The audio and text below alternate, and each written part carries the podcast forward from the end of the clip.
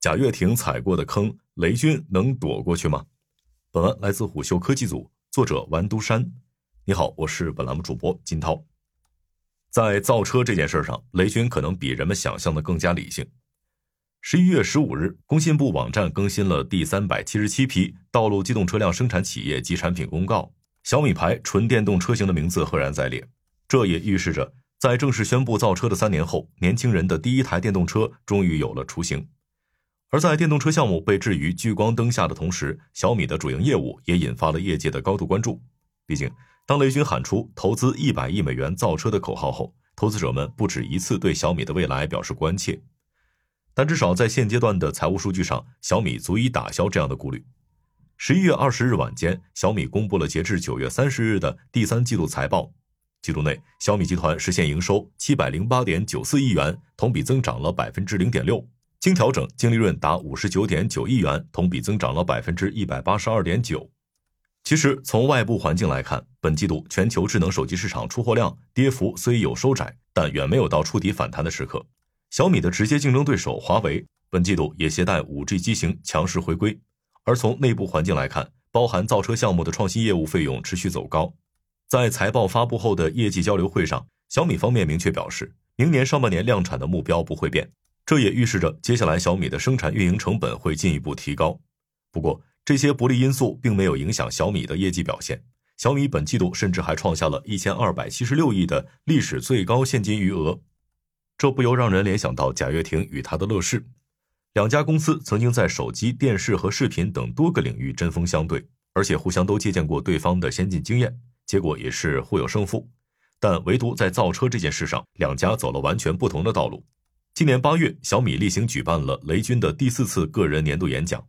除了老调重弹的高端化战略以及对大模型的发展规划外，雷军在那次年度演讲上对于造车项目只字未提。而更耐人寻味的是，就在雷军年度演讲的同一天，贾跃亭在微博上高调宣布，乐视筹办了九年的 FF 九幺量产车型正式交付。事实上，相较于当下可以畅所欲言的贾跃亭，雷军和小米在造车问题上面临的舆论压力并不小。在国内五大手机厂商中，小米是唯一一家上市公司，自然也成为在每个财报季最容易被集火的对象。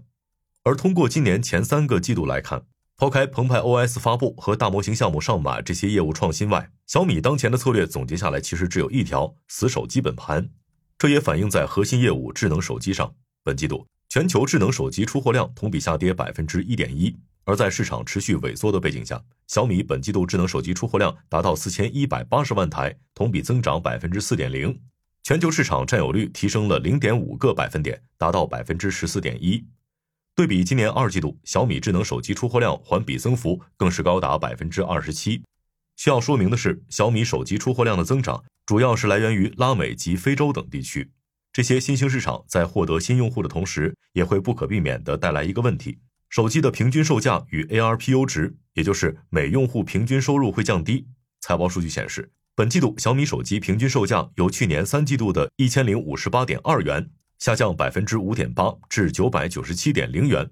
这对于主推高端化的小米来说，会造成一定负面影响。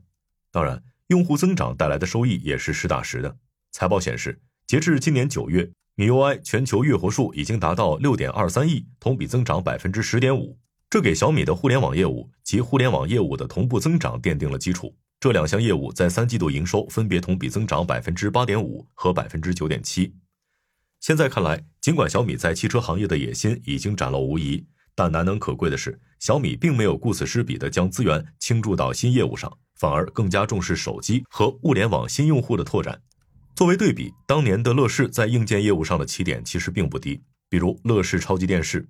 曾在三年内创下国内市场六百万台的累计销量，乐视手机也曾实现单年两千万部的出货量。但各业务部门之间几乎都是在以此消彼长的态势发展。比如，在二零一五年，乐视正式进入手机行业后，它的营销渠道全面倾向手机，这也导致超级电视的销量在当年直接腰斩。此外，乐视的硬件业务基本都是以打破价位边界的方式来实现市场渗透的。虽然它的定价完全低于成本线之下。但最终还是由上游的器件供应商来买单。于是，当手机业务因欠债风波毁于一旦后，乐视的造车计划也开始无限期延期。而当下的小米在盈利能力上要比当年的乐视领先几个维度。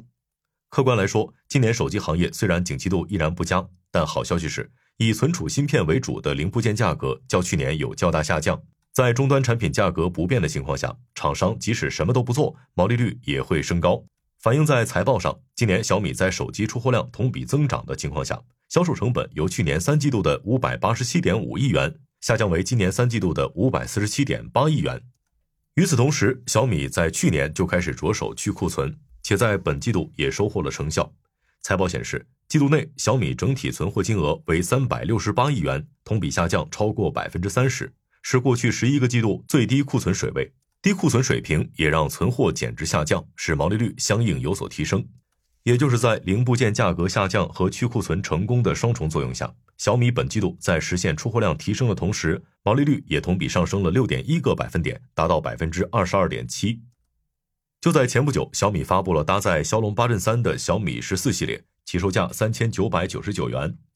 与上代机型相比，在基础版的内存规格从八加一百二十八 G 升级八加二百五十六 G 的前提下，价格依然维持不变。而如果对比前几代旗舰机型，能够发现，自二零二零年小米十系列发布以来，小米数字系列的起售价就始终保持在三千九百九十九元。根据 Counterpoint Research 的统计数据，自二零二零年以来，中国大陆智能手机的平均售价已经从三百三十五美元上涨到三百八十五美元。因此，无论怎么看，小米今年在产品定价策略上都偏保守。在小米十四系列的发布会上，雷军也表示，三千九百九十九元的起售价，这是最后一次了。不过，相对保守的定价策略也让小米顶住了来自友商的压力。根据小米方面公布的数据，小米十四系列开售五分钟后的销量已经达到上代产品的六倍，首销销量突破百万。所以，不难看出，刚刚创下毛利率历史新高的小米，并没有急于扩大毛利，而是寄希望于让利来进一步扩大市场。实际上，比产品定价更加保守的是小米的投资策略。财报显示，截至九月三十日，小米集团投资的公司总账面价值为六百六十五亿元。在大举进入汽车行业的同时，小米集团投资的公司在账面价值上同比仅增长百分之七点一。资本开支方面，不包含长期投资支出，小米本季度资本支出为十七点九九亿元，与今年二季度相比，甚至有所缩减。现在人们提到乐视时，经常会对这家公司当年的买买买津津乐道。在二零一四年明确造车计划后，这家公司还先后收购了包括酷派、易到、花儿影视在内的多家公司，这也导致杠杆率越来越高。而小米在宣布造车后，似乎走到了与当年乐视相对的另一个极端。当然，小米也不是在任何事情上都持保守策略，比如近几年来小米生态最大的一场变动，也就是推出澎湃 OS 替换原有的米 UI。市场定位上，雷军对于澎湃 OS 的期许是通过开放性和兼容性更强的红内核设计，来实现人车家全生态。就在澎湃 OS 发布会的现场，小米还展示了基于澎湃 OS 让手机直接连接汽车顶部摄像头的画面。考虑到小米相对丰富的物联网生态，以及明年上半年量产的小米汽车，澎湃 OS 或许还真能成为小米作为一家跨界公司的关键胜负手。好的，以上是今天的商业动听，下期见。